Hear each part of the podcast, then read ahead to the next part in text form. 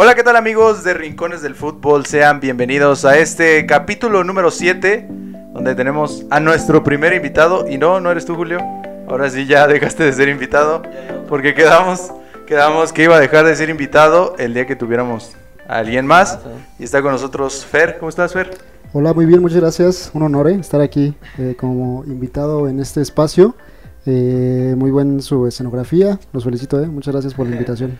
Gracias, que también nos hizo el favor de regalarnos este bonito póster de los Gallos Blancos, que está bastante bueno. Muchas gracias. Invitado y trajo trajo cosas, ¿eh? Ojalá Sí, sí, así sí. sean todos. Deja la vara muy, muy alta. Y también trajo, traído nada. también trajo un matadorcito, mira, ahí para que lo Pero vean. ese no nos lo dio, ese se lo va a llevar. Sí se lo va a llevar. Ese es el invitado también, ya dando como una previa, ¿no? De lo que se va a tratar el día de hoy. Así es, así es. El, el jugador del, del partido va a ser el matador. Pero antes de, de iniciar eh, de lleno con el tema del jugador de, de la semana, platícanos un poquito. Tú también tienes un podcast.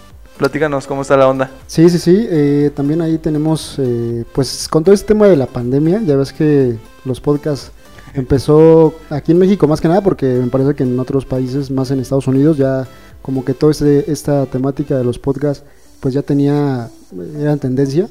Y aquí en México como que a partir de la pandemia como que se empezó ahí a, a- a subir, ¿no? E- El, tema de, de, pues de tener un contenido de ese tipo, ¿no?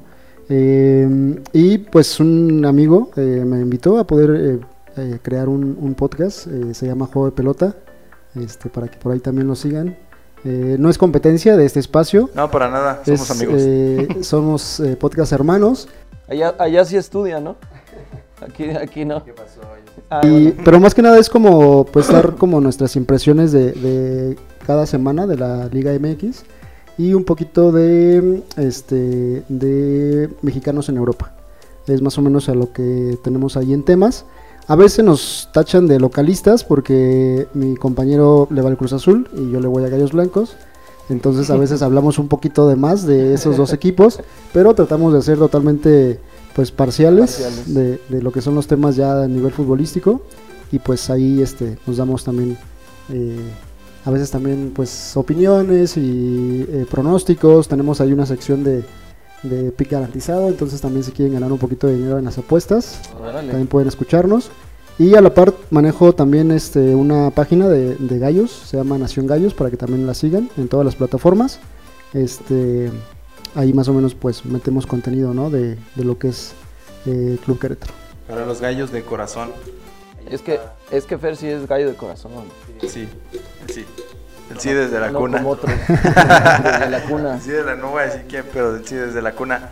Eh, pues ahí está, ahí de todos modos vamos a dejar en la descripción todos tus, los enlaces para, Gracias, gracias. para que vayan a ver eh, todo tu contenido, ahí cuate que también está contigo en el Sí, podcast, claro. Marco, un saludo. Un saludo. que seguro nos está viendo. Ahora sí podemos decir eso. Porque Pues, ¿Quién sabe? Sí, yo creo que sí, ¿no? ¿Sí lo va a ver? Por Sí. No, sí lo va a ver. Ahí está mi cuate, lo voy a ver. No, esperemos que sí. Este, en realidad lo invitamos porque solo nos escuchan tres, entonces ya van a ser cinco él y su compañero. Entonces lo estamos haciendo, es un ganar-ganar. Ganar, ganar. Ya, sí, ya por lo menos son otras dos vistas más. Otras dos vistas más. No, pero qué chido, qué chido, qué chido, y para que lo chequen. Y pues nada, ahora sí le damos de lleno o qué.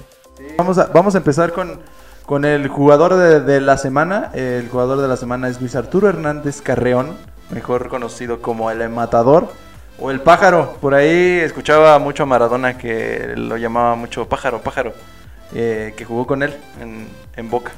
Sí, eh, un jugador que, que, de hecho por ahí he escuchado una anécdota de, de Matador donde eh, él tenía ofertas en Europa antes de irse a, a Boca eh, y él prefirió irse a jugar a Boca precisamente porque estaba Maradona. Sí, sí, sí. Eh, obviamente pues Maradona es top, ¿no? Eh, de los mejores eh, jugadores de la historia.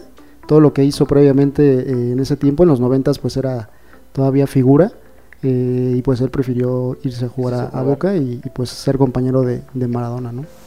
Sí, así es. Yo creo que es cuestionable que se haya ido a un equipo como Boca Juniors. Eh, definitivamente no fue a ganar más dinero, porque ganaba más, casi estoy seguro que ganaba más en el fútbol mexicano. Pero sí, tenía propuestas de equipos en Europa y pues prefirió irse a jugar con, con Maradona, que muchos jugadores eh, ahora todavía en la actualidad, como el Kun, que se fue al Barça porque quería jugar con Messi, ya sabemos la historia, lo que pasó, pero pues ahí algo cuestionable lo de que se haya ido a, jugar a, Boca Juniors y yo creo que en su mejor momento. Sí, eh, por ahí fue entre las Copas América que jugó. eh, ahí el matador que pues al ser en, en Sudamérica dio muy buenas impresiones. Y eh, no sé si ustedes más o menos sepan por qué le llaman así el pájaro. Ahí, porque fue ese, ese apodo es de Argentina, ¿no? O sea, se lo pusieron allá. Sí, sí, sí. Yo la verdad al 100% no sé por qué le dicen el pájaro. Por un jugador, ¿no? Argentino. Sí, un jugador argentino, eh, Canilla creo que se apellida. Este, eran muy parecidos porque él tenía como, era cabellera güera también. Ajá. como una especie como de rastas que traía en, la- en el cabello y pues como que había cierto parecido pues en el campo de juego, ¿no? Entonces como que de ahí a los parecidos eh, Maradona y, y en sí la liga argentina lo apodaron así el pájaro Hernández. Así es, que, que fue a derrochar un poco de talento allá en, en Argentina. ¿Te tocó verlo? Sí, muchas veces. Sí, pues sí, fue de, de mi época. De mi época de cuando empieza a ver el fútbol, pues no, no me dejará mentir también. Decíamos antes de empezar que lo recordábamos más por selección y era de esos jugadores que te transmitían bastante pues, el amor al fútbol, ¿no? ¿No crees? Aquellos partidos en Mundial, el gol con- en, en contra de Holanda, son de esos jugadores que no te pueden caer mal, creo yo. Jugó en muchos equipos en México, ¿eh? Fue es de los jugadores que iba de equipo en equipo. En algunos rindió más que en otros. Eh, yo lo recuerdo, sí, como dice Julio, en la selección y más en el Mundial de 98, eh, con ese uniforme icónico del calendario azteca, que para muchos, y, y yo soy de esos muchos, eh, coincido, que es el uniforme más bonito de, de la historia de los mundiales de México. Eh, si bien, pues sí es un poco, a lo mejor, pues no sé, el diseño a lo mejor, y la marca de hecho, Ava Sport, que de hecho ya no existe, pero siento que tiene mucha identidad sobre, pues, México, es el calendario azteca, entonces para mí es como que de lo mejor, y sí, siento que, que es donde más se dio a notar en el, en el Mundial del 98, por ahí en el Necaxa también, que fue donde también tuvo buenas épocas, en Tigres tal vez, pero de ahí en fuera yo creo que todos lo, lo reconocemos o, o nos acordamos de él por, por la selección. Sí, así es, se, se recuerda mucho en selección. Eh, hay opiniones muy divididas en cuanto a esa, esa playera. Dicen, unos dicen que, es la mejor de la selección y otros dicen que es la peor de la selección. Yo, híjole, no sé, como, como que es un diseño medio cargadón, ¿no? Como que fuera de lo habitual de lo que hoy conocemos, sabemos que son épocas diferentes, pero lo recordamos, ahí hasta el monito trae la, la, la playera. Pero sí, opiniones muy, muy divididas eh, en cuanto a la playera. Y en cuanto a el matador, pues sí, un jugador que recordamos mucho por, por más bien por la selección que por los clubes o lo que pasó. Y que, que dejó huella, pues un, un jugador que anotó 144 goles en clubes, que no es poca cosa. Como hace poco que estábamos hablando de Figo, Eh, Figo. que decíamos que metía muy pocos goles que uno se imagina que... Yo, creo que porque estamos acostumbrados al fútbol moderno donde se meten ya muchos goles. O sea, ya un delantero centro, ya 200 goles es de Trump. O sea, por lo menos 200 goles. Pero un delantero como Luis Hernández, 144 goles, que también llegó a jugar por las bandas. No, no, no, no toda su carrera jugó como centro delantero. Eh, un jugador me parece que muy plurifuncional. Se, se movía bastante en el área, se tiraba a las bandas. Era un jugador que llegaba a tener sacrificio. Y, y que pues yo ni sabía que se retiró en el Lobos Buap. Yo no sabía que se, se había retirado en el Lobos Buap. Eh, algunos equipos, yo la verdad, donde más lo recuerdo, como bien mencionabas, en Necaxa y en Tigres. Como que también en Tigres tuvo una muy buena, muy buena temporada. Y lo de Boca, pues más de noche que, que nada. Sí, creo que solamente metió dos goles. Ajá. Solo metió dos goles, eh, decepcionó totalmente, pero hablan mucho porque si bien yo estaba pequeño todavía en esa época, pero se habla mucho de que fue mucho por el técnico, que no le gustaba, como que él no lo pidió, eh, como que no lo quería. Entonces, como que mucho de lo que no llegó a triunfar es por los pocos minutos que le dieron allá en Sudáfrica. Creo leí porque ya estaban ocupadas las plazas de extranjero, también por eso tuvo pocos, pocos minutos, ¿no? Sí, fue como que de ahí un capricho como que directivo.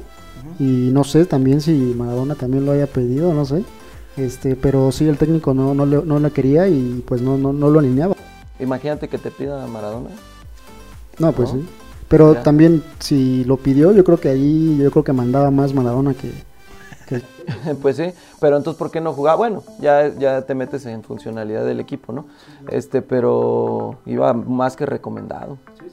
y Ah, regresando un poquito al tema de, y nada más para cerrar el tema de la playera, mundialmente sí es de las peores, ¿eh? Sí, sí, sí. Mundialmente sí es de las que están peores calificadas por porque ma- manejan que como la estética, el color, etcétera.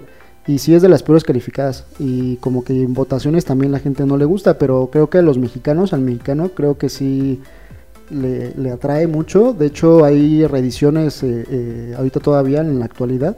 Eh, de hecho, una primicia, no sé si vaya a pasar, pero la nueva selección de la nueva selección, la nueva playera de la, de la selección va a regresar nuevamente al verde. Ahorita la nueva de Adidas, Ajá. con ese lo- nuevo logo feo que sacaron. Me parece que va a ser algo ahí similar, son, ¿eh? Sí. Sí, sí, sí. Lo escucharon primero aquí, ¿eh? En el fútbol. a ver, Lo tuvo, lo tuvo la La primicia. primicia. a mí sí me gusta, a mí sí me late. Siento que era mucho de, no- de los noventas, esa playera. Por, eso ahorita a lo mejor es como... ah, como De hecho es como, como super holgada, ¿no? o sea, como sí, que sí, es talla chica y te llega, te tapa los codos, ¿no? Sí, sí, sí. Ju- justamente porque en los 90 eran como esas playeras más grandes, pero a la, a- me refiero a la estética, era mucho de 90, por eso yo creo que a lo mejor no nos gusta ahorita, que es como más sencillo, más... Ese sí se pasaron, pero a mí sí me gusta y estaría chido que regresara. Que, se- que, que le dieran como una referencia a la playera, porque son- fueron buenas épocas. Fueron buenas De hecho, épocas. después, en, la siguiente, en el siguiente año, cambian de marca. Era Avasport y cambian a Garcís, que es cuando se gana la, la, la Confederaciones. Confederaciones. Y ahí eh, hacen algo muy similar.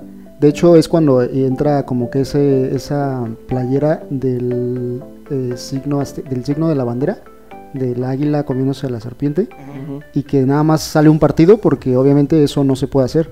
O sea, no puedes poner un lauro patrio en alguna prenda. No, no eh, puedes. Entonces lo cancelaron, entonces como que Garcís dijo, ¿qué hacemos ahora, no? Y lo que hizo fue poner como de fondo el logo de la federación, que es con el que ganaron la, la Copa Confederaciones. Sí, sí, sí. Y se basaron un poquito en esta, porque es muy similar, o sea, es igual como que un fondo con negro y co- con, un verde un poco más, más eh, fuerte y salió de ahí de esa playera.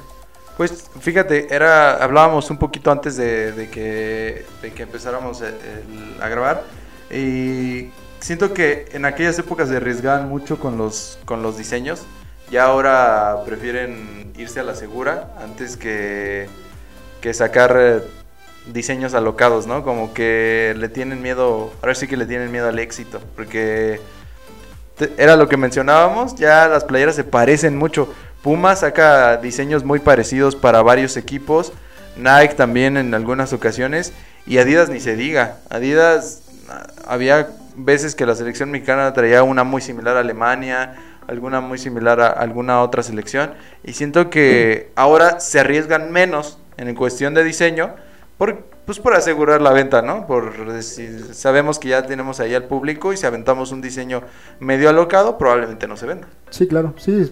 Eh, yo creo que el que más varía un poquito es Puma. Varía un poquito en el nivel selección. Como que Puma es el que trae a la mayoría de las selecciones de África. Y es como el que sí le varía un poquito, le mete ahí que un león, por ejemplo, en la de Camerún.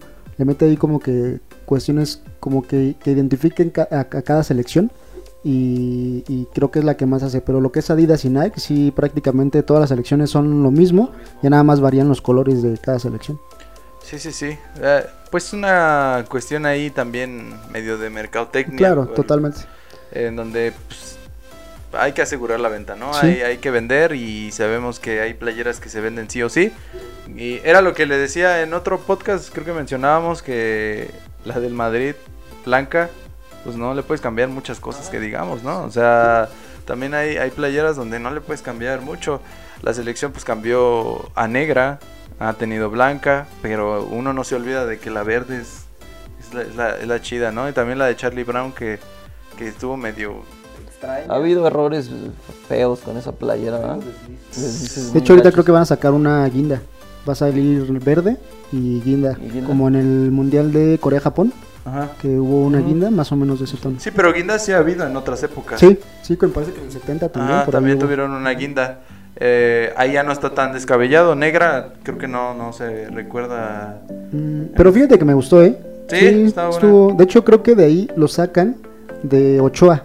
Ochoa le ponen por ahí del 2009, me parece, una playera negra con algunos eh, colores en verde y rojo.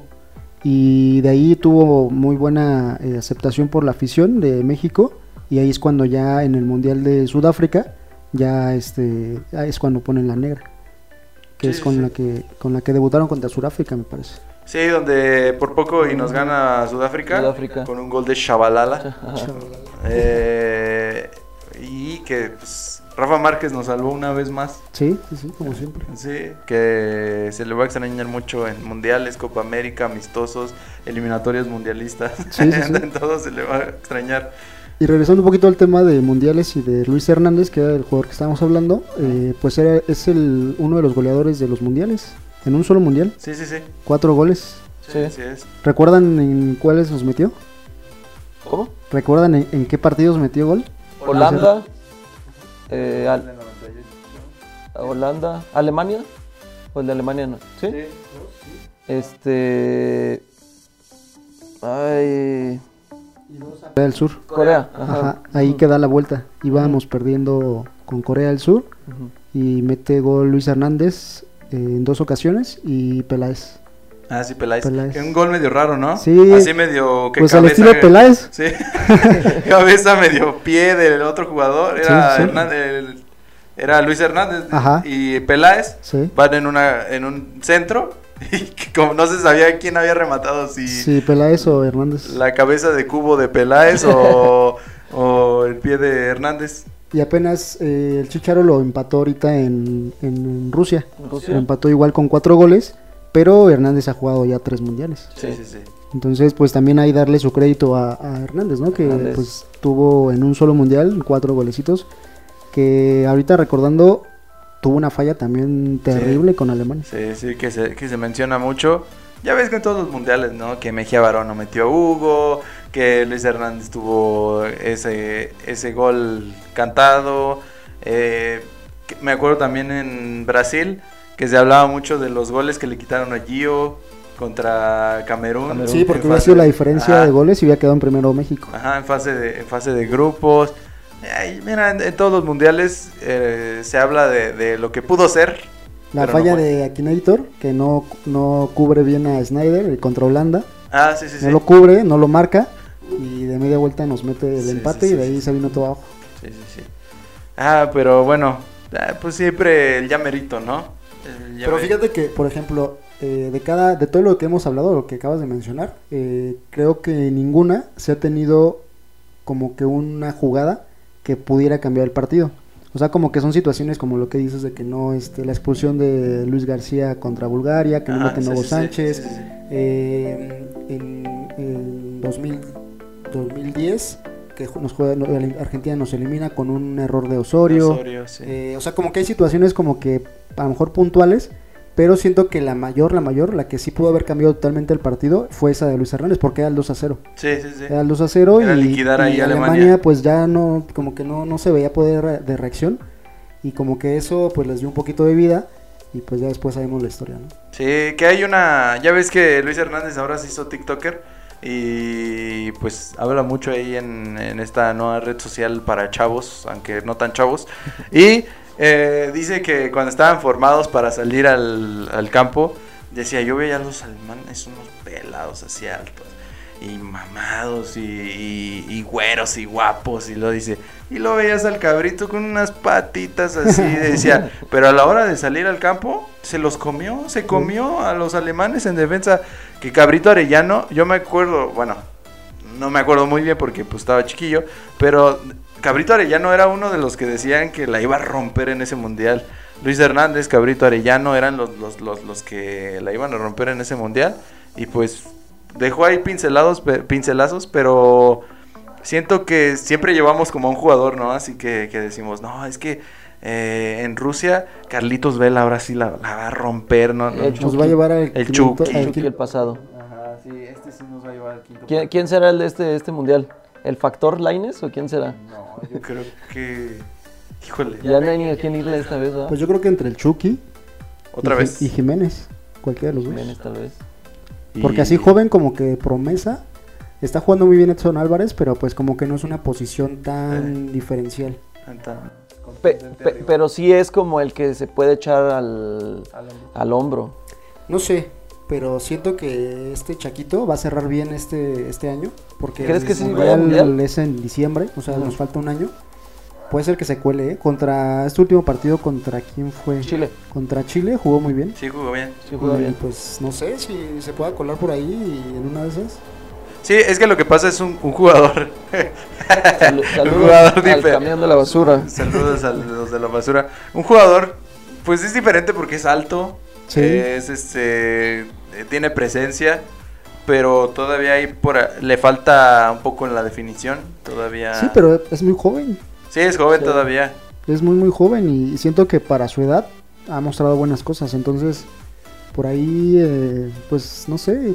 Siempre en este año mundialista hay muchos jugadores que elevan mucho su nivel por eso mismo, ¿no? Para colarse por ahí de última hora al mundial. Entonces puede ser, ¿eh? Puede ser que... Laines no, ¿eh? La verdad no, no lo veo como una opción. No, No, no, no. Este... Sí, pero sí va a ir al mundial. No sé si Antuna, ahorita que vaya al azul, también de un No. Uh, que la- no, no, entremos no. en esos temas ¿No? tan, tan, No. tan turbios. Un saludo, Antuna. este, ¿crees que Marcelo Flores llegue al mundial? No, No, bueno, tampoco. Sí está, él sí está muy joven, muy, muy joven. Muy chavo, Sí, ¿verdad? está muy chavo. sí. Pero Él, muestra él cosas- sería para el Mundial de aquí de México. Sí, sí, sí, sí, ya va a llegar. Y todavía va a llegar chavo a ese. Sí, a ese- todavía aún así. Pero muestra cosas diferentes. Sí, es un jugador que se hizo pues, en Inglaterra. Sí, ¿no? Es sí, una sí. mentalidad totalmente diferente. El cuñado de México le dicen por ahí. No, sí es cierto, ¿ah? Sí, su, su hermana juega en la selección nacional igual de, de México. Una en Chelsea y otra en Tottenham, ¿no? Creo que sí. Sí. Sí, para que por ahí los que nos escuchan y nos ven, pues busquen el perfil y pues ya, ellos tendrán su propia opinión. Sí, está, está bueno. No creo que nadie te. ¿Cómo se dice? ¿Vale? ¿Alguien Ajá, difiera? Ajá, no, no creo. Entonces, ahí vamos a poner una foto. Sí, ahí, ahí ponemos la, la foto, en la, ahí la ponemos. Y este, hay una anécdota bastante buena de- del matador que, que investigué. ¿O tú investigaste alguna, Julio? Yo, no- yo no. Este, fíjate que en el 2002 y 2003 eh, el matador le tiraba penales a un joven Memo Ochoa, eh, todavía portero de las fuerzas básicas.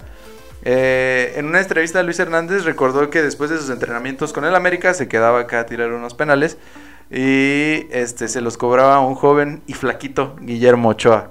Y el que le decía que si se los paraba iba a ser el mejor de México. ¿Y quién se iba a esperar que unos años después, pues Memo Ochoa sí terminó siendo portero de la selección, referente de la selección y que incluso primer portero mexicano en jugar en, En en Europa. Europa. En Europa sí. Sí. Que de hecho él es uno de los que hablando del tema de, de que se cuelan al final, se cuela también al final de la lista de la Volpe en el Mundial de Alemania, junto con Guardado, que eran dos Sí, jóvenes, sí. pero que tuvieron un año antes del Mundial muy bueno, Guardado con Atlas Ajá. y Ochoa con América, de hecho fue campeón, eh, Ochoa con América, siendo campeón. titular, con Carrillo, Cuauhtémoc, Clever, y se colaron, no fueron, no fue titular Ochoa, pero el tercer portero, fue el tercer portero porque en ese momento Osvaldo pues era Pletórico. Sí, estaba- sí, estaba sí, la verdad era, era su mejor momento, pero sí se, se pudo ir a, a la selección y eso es lo que le va a hacer ahorita en, en Qatar, poder cumplir su quinto mundial también, tanto a Guardado como a como a este Ochoa. Ochoa, porque fueron muy jóvenes a su primer mundial. Sí. Sí, fueron muy jóvenes. Que en el caso de Guardado, Guardado sí jugó. Sí, de hecho fue la sorpresa contra Argentina. Argentina, Eh, sí. Jugó Castro y jugó Guardado por las bandas y que fue lo que le hizo mucho daño a Argentina en Sí. ese partido. Híjole, ese mundial.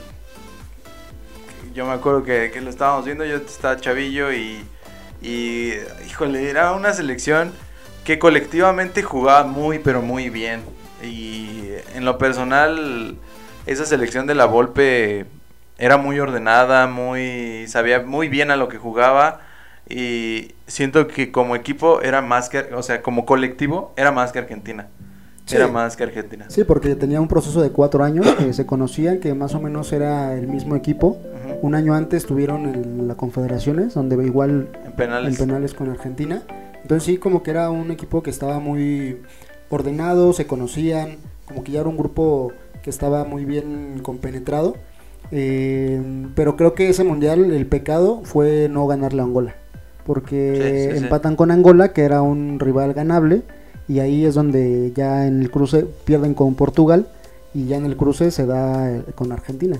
Entonces yo creo que si ya en un torneo pasado, un año antes, pues tuviste la experiencia de que no le pudiste ganar a Argentina, aún haciendo un buen partido, eh, pues ganarle a, Angola, ¿no? Para que Sí, sí, lo evites en, en la siguiente serie, ¿no? Entonces creo que por ahí ese fue el error de, de, de la Volpe y de la selección, que normalmente a los equipos pues con menor nivel, por así llamarlo, estos son los, son los que se le complican a la selección, ¿no? Sí, sí, sí. sí. Oye, Julio, ¿te, te fijas que cada podcast hablamos de la golpe? Tenemos, tenemos, este, ya, le cambiamos que no sea jugador, aunque fue jugador, pero ajá, La hora de la golpe. vamos a hacerle un programa De especial. los mundiales que han podido ver o que han podido, eh, de los, no sé, del 90 para acá, ¿cuál es la selección que más les ha gustado? O sea, que más les ha llenado, que más les ha... A, a mí la neta a lo mejor me van a tirar y porque no me cae bien el entrenador, pero para mí la que más me ilusionó y pensé que iba a ser más, la del Piojo. El piojo. Ay, no, yo creo que para mí la, la de la Volpe, porque como dijo él, hasta las eliminatorias caminando. Sí, o claro. sea, este era una selección que, que ni se despeinó en las eliminatorias y que venía jugando bien y que se respetó un proceso. Siento Sí. que ahí se veía bastante bien. Y lo del piojo, pues es- era más motivado, era 80% motivación, 20%. No, pero también era buen equipo. Sí, era muy buen equipo, buen era equipo. la generación dorada, ¿no? Ajá, traía, Sí, traía- los de lo- los campeones del 2011, ¿no? Los del sub-17. Ajá, sí, sí, sí. Sí, pues estaba Chicharo, estaba Moreno, Gio, Héctor Moreno, Moreno. Y a los campeones olímpicos, eh, Héctor Exacto, Herrera, Sí, sí, sí. Eh, Giovanni. Que nada más le faltó Chuy, que ya habíamos hablado en otro, pero que se le perdió porque... Ese se mundial era de, era de Chuy, ¿no? Eh, no sé si recuerdan, yo siento que ahí lo pierde en las confederaciones un año antes. eh, lo alinean eh, iniciando el primer eh, partido contra Italia. Ajá. Y ahí es donde nace el sin manos corona. Porque Pirlo le un tiro libre Que la verdad, manos, ¿no? la verdad es de que cuando yo lo vi de lado, o sea, en la transmisión, dije, no, es un golazo, ¿no? Pues es Pirlo, ¿no? Ajá. Pero ya que lo ves de frente, ves como Cualquier Corona cosa. encoge las manos. Entonces ahí, pues ya como que dices, no, pues que como que Corona empieza a dudar de sus capacidades, cuando igual en los Olímpicos yo creo que se lo había ganado, pero de ahí Ochoa como que siento que ya estuvo un paso adelante, porque siempre Ochoa en los partidos importantes y en los partidos con selección eleva mucho su nivel. Sí. Entonces como que ahí contra siento- Chile, porque... Bueno, pero si no tenía defensa, Ahí no había nivel. si no tenía defensa, pues cómo, ¿no? Sí, sí, pero fíjate que eh, creo que el fútbol ha sido un poco injusto con Chuy Corona, pero pues un poco le regresó con la medalla de oro, Sí. que, que- que ha sido el galardón más grande yo creo de las selecciones, aunque con límite de edad, pero eh, yo siento que por ahí pudo haber jugado algún mundial Jesús Corona. El de 2010 yo creo que era cantado, el- pero pues se nos agarró acá, se nos volvió loco con el Morelia. Sí. Y aparte, yo creo que ese era eh, también entre Ochoa y, y Corona. Pero pues Vasco al final se quiso con el conejo. Sí, así es. Entonces ver, también sí. raro, ¿no? Sí, sí, sí. Sí, eh, mencionabas que el Vasco termina cortándolo ahí en esa selección, pero bueno, hay un tema extra cancha que termina por dejarlo fuera. Pero a mí en lo personal, Corona se me hace un portero. Estamos hablando del matador y estamos hablando de Corona. Eh, Corona es eh, un, un- un portero muy, pero muy seguro de manos. Muy, muy, mm, siento que no flaquea tanto como, como Ochoa en salidas. Salidas Es- más que nada, ¿eh? Siento que es lo que le pueda ganar a Ochoa de que sale bien. Porque en lo demás creo que son muy, muy parejos. Sí, sí, sí, en lo demás muy parejo. Pero no, me, me quedé, ¿cuál para ti la selección? Porque ya ahorita si quieres hablamos de Corona todavía. Pero para ti, ¿cuál ha sido la, la mejor selección? La mejor selección siento que, que es la del 98. O sea, Ah, como sí, que me buena, más Sí, sí, sí. Eh, Vamos, vamos a, a revisar. Desde, esa, desde ese mundial, o sea, no hay ningún jugador que, que no estuviera en Europa. O sea, en ese, en ese mundial todos eran de la Liga Mexicana. Todos, todos, todos. Y le compitieron a Holanda. Holanda en ese mundial me parece que llegó a semifinales. Empataron con Holanda. Y, y en semifinales lo elimina Holanda eh, Brasil.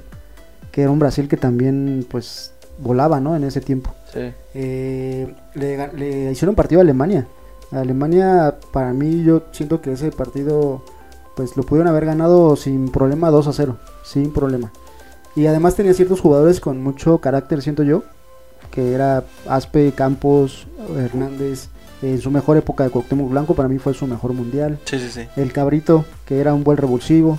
Y aparte de técnico también, que siento que era, es de los mejores, La Puente. Entonces siento que esa para mí es la selección con la que más me identifico. Porque aparte de que siento que era puro corazón. O sea, como que ahí querían un buen la playera. Como que ahorita después de algunos años, como que pues ya los jugadores ya se fijan en otras cosas. Como que Como que no hay tanto grupo, ¿no? Como sí, antes. como que pues el dinero, que tú juegas en tal equipo de Europa. Los europeos, Yo- los que ajá, juegan acá en México. Exactamente. Es como que está ahí una división media rara. eh, que se fijan también en que el tema de bonos, que el tema de cuánto les van a pagar si pasan al quinto partido. eh, muchas cosas, ¿no? Que rodean a la selección. Y en ese tiempo siento que no estaba tan maleado esa parte. Entonces, como que para mí esa es la favorita. Me quedo como que en esa ese romanticismo del fútbol, ¿no? Siento que esa para mí es la, la mejor. Mejor. Sí. Sí, también muy buena. Yo, yo creo que elegimos el jugador correcto, ¿no? Porque se acuerda de la del 98 Ajá. y fue donde el matador estuvo pletórico. Y yo, yo siempre saco así, sé que no puedes medir y después de tantos jugadores que hay no puedes medir en qué top lo meterías o así, pero Luis Hernández, tu top, ¿en qué entraría? ¿Top 10, top 50, top 100 de México? De, De jugadores mexicanos. jugadores mexicanos. ¿En general o solo delanteros? No, en general. En general. En general, yo creo que vamos a dejarlo en general, pero de los mundiales, ¿no? Que ha hecho diferencia. Porque muchos jugadores, el mismo Hugo Sánchez, eh, o ah, sea, bueno, sí, sí. fue un, es un partido, bueno, es un jugador, mejor dicho, pues eh, histórico en México que rompió rachas en, en España, pero en la selección nunca No, hizo no nada, hizo ¿no? nada. No, no y en los nada. mundiales menos, ¿no? Entonces yo creo que vamos a dejarlo así, ¿no? Eh, en mundiales, En mundiales. eh, la diferencia que he hecho y como que yo creo que estaría por ahí en el top 5, ¿eh? Top 5. Sí, De mundiales. Sí, sí, sí, de mundiales, Mundiales. junto con Ochoa y junto con Cuauhtémoc, que son los que en los mundiales han despegado mucho. Sí, sí, sí. Yo- nosotros teníamos a, bueno, yo, Márquez en primero. Sí, Márquez yo creo que no. Pero Márquez hizo expulsar contra Estados Unidos, Pero va más allá como de, como jugador. el liderazgo. Ajá, ajá, sí. Bueno, sí, puede ser. Sí, sí, sí. Por lo menos bueno. estaría en ese top 5, ¿eh? Ajá, Sin pero problemas. bueno, estamos hablando de Márquez también de, en Barcelona y todo eso, Sí, claro. pero en selecciones a lo mejor sí ya no está en primer lugar. Sí, porque no, no. recuerdo a, a- a esos jugadores que acabo de decir, esos tres, alguien que haya hecho tanta diferencia en un mundial. No, no. O sea, Ochoa porque pues las atajadas que hizo contra Brasil, Contra por Brasil. ejemplo. Cuauhtémoc, pues también el gol contra Bélgica que hizo. fue, es de los aventó. mejores goles de la FIFA en mundiales. Sí, sí, sí. sí. Este em, que Matador con sus goles, los cuatro goles en Francia. Entonces siento que son de los que más echan diferencia. Matador ahí en el top 3. Sí, yo Sí. creo que sí. ¿Sabes qué? Hay, hay, hay un jugador que, que para mí, no sé, como que no se le dio tanto el justo valor y, y siento que fue un jugador que siempre cumplió en selección y es Gerardo Torrado. Fue un jugador que iba a selección, cumplía, jugaba en Europa. eh, yo siento que, que no, no, no se habla mucho de Torrado, pero todavía cuando vino Cruz Azul todavía dejó acá buenos, buenos momentos. Pero siento que también po- podría estar en, en un por lo menos top 10, ¿no? De los, de los jugadores, De selección, sí, de selección. sí, también. De 10 tal vez, eh, pues es que ya estás hablando de cuántos Sí, no han ya. jugado, pero era bueno top 20 tal vez, ¿no? Sí, a lo mejor un top 20, a Top- lo mejor. 10, Tal vez ¿no? me, eso, emocioné demasiado con Pero Torrado. fíjate que, que a, a él eh, no se le dio tanto porque siempre estaba en la sombra de Pavel Pardo, que era su el jugador que jugaba en esa posición. Y que Pavel Pardo pues también es un jugadorazo, ¿no? Y el que emigró primero fue Torrado. Sí, sí, él se fue muy joven, ¿no? A, parece que al Tenerife o por allá, ¿no? Al Racing, ¿no? Al Racing. Racing. Sí, Racing de Santander, ¿no? Sí. Que ahorita anda como en tercera, creo. Pero sí, fue el primero que emigró. Pero en selección también yo creo que Pavel Pardo es de los que también cumplió bien. Y que Torrado pues no- muchas veces no se le daba el espacio porque estaba ahí Pavel Pardo.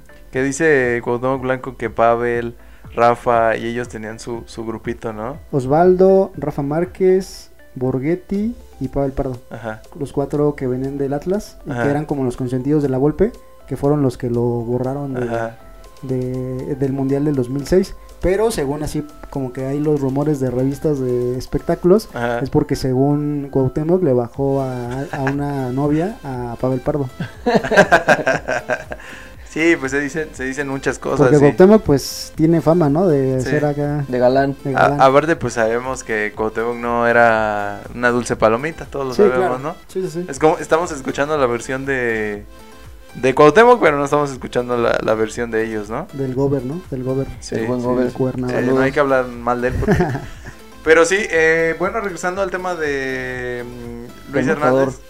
eh, debutó en el 95 fren- eh, frente a la selección de Uruguay. Y había referentes, había referentes en esa selección como Carlos Hermosillo, Luisito García y Ricardo Peláez. Y aún así fue llamado. Eh, pesos pesados de la selección, ¿no? Carlos Hermosillo y Ricardo Peláez, Luisito García también, porque pues, también jugó en Europa. Con Sague también coincidió un tiempo. Con Sague, así es. Eh, creo que. Pues creo que nada más, ¿no? Sí, sí, sí. Sí, con buenos delanteros. En buenas épocas, ¿eh? De delanteros en México. Porque ahorita, pues sí, ya están un poquito más escasos. Pero sí, se metió. Yo creo que mucho era porque La Puente lo conocía, ¿no? Ya hablamos que jugó en Necaxa y que ahí lo dirigió La Puente. Sí, sí, sí. Entonces, como que ahí iba ganando ya un poquito de terreno. Porque, pues, lo conocía muy bien La Puente de, de antes, ¿no? Sí, ese sí, ya ves que algunos entrenadores se hacen como, como de, de sus... De su gente. De su gente. Eh, y bueno, en el 97 ya era titular indiscutible. Y este tuvo una buena actuación en la Copa América. Sí. Eh, el Tri quedó ubicado en el tercer lugar y fue el goleador del torneo con seis tantos. sí. que, que también era, era jugador de competencias importantes, ¿no? Cuatro en un mundial, seis en una Copa América, tercer lugar en, en esa Copa América, que siento que por ahí México pudo haber ganado alguna Copa América, ¿no? Ha tenido sus chances. Me acuerdo también una del... eh, ¿Qué año era este que se jugó? Hubo una en Colombia con Javier Aguirre. Que llegaron a la final Ajá. y la perdieron. Eh, hubo semifinales. Sí, contra Colombia, ¿no? Creo, que- ¿Contra sí, con Colombia? 1-0 creo que quedó Sí, la final. 1-0. Ajá. Eh, sí, Colombia en ese tiempo era el, pues era el anfitrión, Ajá. fue en, ese, en esa Copa América. Eh, por ahí se habla de que hubo amenazas por ahí a la selección, porque en ese tiempo pues todavía estaba un poquito duro ahí la cuestión del narco allá en Colombia. Sí, sí, sí. Entonces que para no pues quedar mal y así, pues que mejor 1-0 y vamos, cada quien a su casa. Entonces, este sí, eh, perdió, pero ahí me acuerdo, me, creo que no jugó Luis Hernández en esa en esa copa. De hecho, ahí creo que llevaron a varios del Cruz Azul y de Pachuca. Fue como que la base de esa selección, la de la de la Copa América. Eh, pero en, en esas que jugó el Matador, eh, los dos, o sea, jugó en dos Copas América y en las dos quedaron tercer lugar. Sí, sí, sí. En las dos. Las dos. eh, entonces, sí, yo siento que Matador respondía bien en, en, en Sudamérica, como que le, le gustaba, ¿no? Sí, Eh, sí, sí, como se que daba. se sentía eh, como en casa, ¿no? Sí, se le daba andar por, por allá, por esas tierras. Hay una anécdota que por ahí comentó, ahorita, ahorita que comentas, que ya ahorita es famoso, pero por TikTok, por las nuevas generaciones, Ajá. eh, que cuando metió el primer gol con Boca, su regalo iban a ser 10 prostitutas por parte de Maradona. O sea, como que ya metiste gol, vamos a festejar, ahí está tu regalo. Como ya está casado ahorita, obviamente él dice que la rechazó, ¿no? Que pues no quiso y que Ajá. pues ya, eh, que pues eso no le gustaba a él, etcétera, ¿no? Sí, sí, sí. Pero que ese fue su regalo de Maradona. No, pues vaya regalos que daba Maradona, ¿no? Imagínate. Mira, no me extrañaría que hubiera ahí también otras cosas más, ya todos sabemos, Sí. pero Maradona poniéndose guapo. Maradona, pues todo un loquillo, ¿no? Eh, Pues Maradona mandaba en ese vestidor, ¿no? Sí, claro. Eh, y que quería mencionar, eh, creo que todavía una selección de México, bueno, allá no participamos en la Copa América, pero recordando que tercer lugar, llegó a una final, fue subcampeón, era incómodo México en las Copa Copas América, ¿no? Sí, claro. Sí, sí, sí. Yo siempre he sido de la idea de que ojalá algún día podamos competir allá, ¿no? O sea que es ya como Australia, por ejemplo, lo hizo, que Australia era, es de Oceanía y pues no tenía competidor porque su competidor es Nueva Zelanda, un país que pues no es tan popular su fútbol, es más popular el rugby, por ejemplo. Ajá, sí. Eh, siempre calificaba y como que su nivel pues siempre estaba estancado, ¿no? Sí, sí, sí. Entonces ellos cambian a Asia y su nivel se ha elevado mucho. Sí, yo, creo, Entonces yo creo que si nos vamos al sur, yo creo que nos podría pasar lo mismo, ¿no? yo creo que nos quedaríamos una que otra vez fuera del mundial. Bueno, porque pero- es muy difícil la, la eliminatoria allá. Sí, claro. O sea, es muy, muy... Los rivales son difíciles y aparte hay plazas muy difíciles como equipos que son, pues, no quiero decir débiles, pero que son, por decir como Bolivia, que su casa es muy difícil, Claro. pero tal vez el equipo no es tan complicado. Sí, También sí. igual en Perú, que, que es una es ir a meterse a un estadio muy complicado. Y, y bueno, los pesos pesados, ¿no? Uruguay, eh, Chile, Brasil y Argentina, Argentina. Que, que son los, los que se le complicarían muchísimo. Pero pues también ellos tendrían que venir, ¿no? A, a- a competir, aunque pues últimamente está perdiendo el peso el Azteca. Como que ya no pesa igual que, que como pesaba antes. Y ya cualquier hijo de vecino viene y empata aquí, ¿no? O a veces hasta ganan. Sí, por ejemplo, Perú y Bolivia es eh, aparte de la complejidad de la selección que, o sea, con la que te estás enfrentando es el estadio, es la afición y aparte la altura, que es con lo que se juega ya, ¿no? 5000. Que hasta Argentina ahí ha perdido, ¿no? Eh, entonces son pues climas, situaciones como que no tan favorables, pero que al fin y al cabo eso es lo que te hace crecer, ¿no? Como futbolísticamente de la selección. Justo eh, la Copa América, donde lo eliminan en una de esas Copas América es en La Paz. Eh, Bolivia era el anfitrión y lo elimina Bolivia en esa, en esa copa, precisamente porque fue muy difícil eh, jugar en, en su estadio. Es que está medio inhumano que te metan a jugar a 5000 metros sobre el nivel del mar, ¿no? Me parece que hubo un tiempo donde se quería prohibir, ¿no?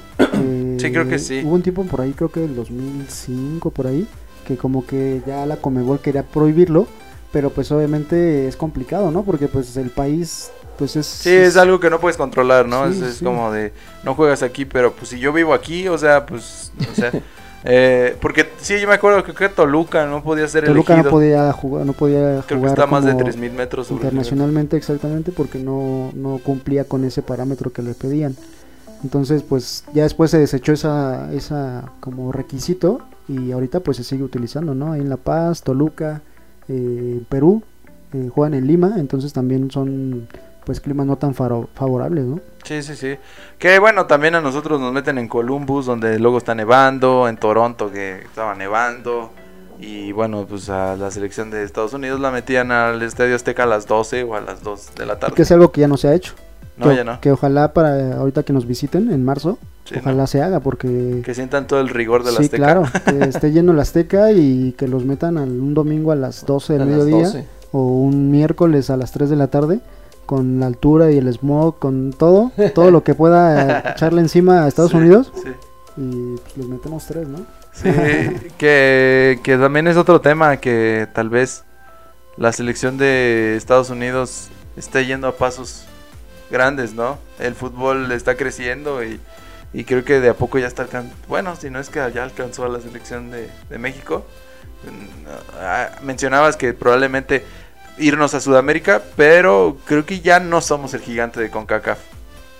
Futbolísticamente yo creo que todavía no nos tienen, no están tan cerca, todavía siento, Ajá. pero sí ya con los proyectos que ellos tienen a largo plazo, con los jugadores que van a Europa muy jóvenes, pero yo creo que es porque a ellos no, no les hace falta ahorita el dinero, ¿no? O sea, como que sus inversiones son a largo plazo porque pues lo tienen el capital y aquí en México lo que se busca es estar generando dinero, ¿no? Sí, sí, a sí. corto plazo. Priorizan lo deportivo en, en Sí, aquel claro. país, en Sí, el vecino. sí. Ah, ¿Algo que quieras agregar, Julio, de Luis Hernández? De Luis Hernández, pues no, ¿eh? Jugó en el Cruz Azul. Jugó en el Cruz Azul. ¿Te acuerdas no de sabía en que el Cruz Azul? jugó, este, les decía antes de empezar en los Gallos, Querétaro, que nos comentabas que no era como tal ahorita eh, Gallos Blancos, ¿no? Sí, Este, era como una especie de filial de Cruz filial, Azul. Pero jugó Eh, pero en, sí jugó aquí, estuvo aquí más o menos un año jugando aquí en, en, en Gallos, en Gallos. en Gallos Blancos. Este, Hubo una anécdota que dijo el Matador cuando regresó del Mundial del 98 que según lo quería Chivas, que lo quería comprar Chivas, pero eh, la condición que le ponían era que se cortara el cabello Ah, sí, y que no, no y quiso. que no quiso. Dijo, no, pues yo soy popular por mi cabellera, Ajá, por quitarse la bandita que traía siempre en la Sí, cabeza sí. y con esa festejaba. sí. Entonces dijo, no, pues eso es como mi, pues lo que a mí me identifica, no me lo corto y no fue, chicos. Qué, bu- qué buenos tiempos, ¿no? Lo de aquellos jugadores de los 90 y principios de los 2000 que, que marcaban marcaban época por, por esas, ese tipo de cosas, ¿no? Estaba, estaba, estaba chido que el pelo largo, que la bandita que usaban, cositas así sencillas que tal vez se ha perdido un poquito ahora en, en el fútbol actual. Ahora pues los tatuajes y todo eso, ¿no? Pero como que era más, más auténtico antes el jugador. Ya no se despeinan. Sí. Por ejemplo, en ese mismo equipo jugaba con él Aguinaga, que también traía una cabellera una como de. Daniela Romo, ¿no? Ajá. Traía hasta las Sí. nalgas, ¿no? Sí, Eh, estaba el ratón Zárate también, que era también uno que traía el cabello, Cabello largo. largo. Brailo Luna también, en ese tiempo con Palencia. Pumas. Palencia. Palencia sí lo mantuvo, ¿no? Lo mantiene hasta el momento Sí, que todavía, pelo largo. Todavía. Y las uñas pintadas. y las uñas pintadas. Ya eso es por sus gustos sí, metaleros. Sí, Siento sí, que, pues sí, los noventas fue una, una gran época en el fútbol mexicano. En el fútbol mexicano y en la moda y en muchas En cosas, ¿no? Y que es la época que ahorita está regresando, ¿no? Sí, ya es, es un ciclo que todo va. Pero parte también porque eh, hablamos de Luis Hernández, porque eran jugadores que te transmitían pasión. Sí. Y ahorita como que nos falta eso, ¿no? Pues el novela, ¿no? Que dice, no, Ajá, pues a mí no me exacto, gusta el exacto. fútbol, yo estoy aquí porque soy O bueno. va- o sea, subo por fotos dinero. con un jersey de básquetbol, de la NBA. Exacto. Y estos vatos vivían para jugar y te hacían sentir... Y lo veías cuando anotaban, cuando festejaban. Y que si bien a lo mejor futbolísticamente eran limitados, pero pues le metían todo, ¿no? Todo Sí. lo que... Se dedicaban a eso, a Sí, jugar. exacto. Y ahorita ya hay muchos factores que se están olvi- haciéndolos olvidar de... Ya las cantidades de dinero que ganan son una locura, ¿no? También. Sí, por ejemplo, Herrera, ¿no? antes de que se hiciera sus operaciones eh, estéticas, para mí era un gran jugador, ¿eh? como que jugador que podía estar en cualquier equipo del mundo. Y a partir de que como que se empezó a enfocar en otras cosas externas a la cancha, Sí, también como que ahorita pues está perdido. se fue. Sí, que también hay que entender que, que hay muchas cosas que pueden distraer a un jugador, ¿no? Los salarios, los salarios altos que se manejan es- son cosas que pues tienen ahí, ¿no? Eh, el fútbol ahí estancado en ciertas cosas. Y a los jugadores. Sí, siento que antes, no sé, el, el sueldo era, también eran muy buenos sueldos, pero como que había menos distracciones para el jugador. Ahora redes sociales, todo Bueno, el que si, eres, que si eras Maradona y anotabas un gol y te ponía 10 10 10 mujeres, eso sí eran distracciones. Sí, bueno, sí, claro, pero ahora a cada minuto tienes distracción con, con un smartphone, con redes sociales, que el comercial, que todo el tiempo te están viendo, entonces ya hay muchísimas distracciones para el jugador, ¿no? Sí, Era lo que decía Pleititos Reina en el podcast de, de Wherever. Wherever. Dice, al pollo briseño le encanta andar en los comerciales. Dice, a mí en lo personalmente, personalmente no me gusta. Dice, pero a él le encanta andar ahí. Y hay jugadores que les encanta más lo que envuelve al jugador que el mismo fútbol. Claro. Y pues bueno, también se respeta, ¿no? También de ahí ganan dinero. Sí, sí, pero te hace que te desenfoques mucho de, de tu profesión. Sí, de lo futbolístico. ¿no? Que es lo que, pues, en algún momento los llegó a ser famosos, ¿no? Eh, ahorita me parece que Carlos Salcedo está, va a ser reggaetonero, ¿no? O tiene por ahí una Ah, canción sí, de sí, reggaetón. ya estrenó, ya estrenó una Eh, rolita. Este otro defensa que está en Chivas, es lateral, no recuerdo su nombre, que también se aventó una como grupera. Eh, Ponce, Ah, sí, Ponce sí, también sí. se aventó una rola grupera, entonces también dices, o sea, o sea, ¿por qué no? ¿Por qué estarte... Como si Chivas anduviera lo suficiente bien como... Exacto. Suficientemente bien como para que andes así. Para que traigan un artista ahí en la defensa. Sí, sí, sí. No, no, no. Oye, jugó en, en cambiando de tema, en Los Ángeles Galaxy, Luis Hernández. Sí, sí, Sí. sí. Sí, ya de ahí fue donde, pues, su, Ya. su pensión, ¿no? Su pensión. Dijo, vámonos a cobrar dólares, así Sí. como lo hizo Campos en su momento también. Lo está haciendo ahorita el Chicharito. Vámonos a ganar dólares allá y pues con eso vivo un rato, ¿no? Sí, sí, sí, sí. Sí, pero... Híjole, Chicharito joven, ¿no? Se regresó del viejo continente. Sí, justo ahorita antes de, empezar a grabar estaba leyendo una nota en donde, donde Puma y Peláez estaban haciendo como una especie de, oferta sobre Pizarro. O sea, Puma también patrocina a Pizarro, es como está ahí en su marca, es como de sus jugadores eh, que publica sus, sus playeras y sus eh, artículos deportivos de Puma. Entonces Puma decía, bueno, yo puedo pagarle a un jugador la mitad del sueldo y Chivas tú pagas la otra mitad para que pues pues que Chivas otra vez como que empiece a subir su nivel, ¿no? O, Sí, o sí, sí. un jugador que pues acapare reflectores, ¿no? Sí. Entonces decía, bueno, pues vamos a traernos a Pizarro.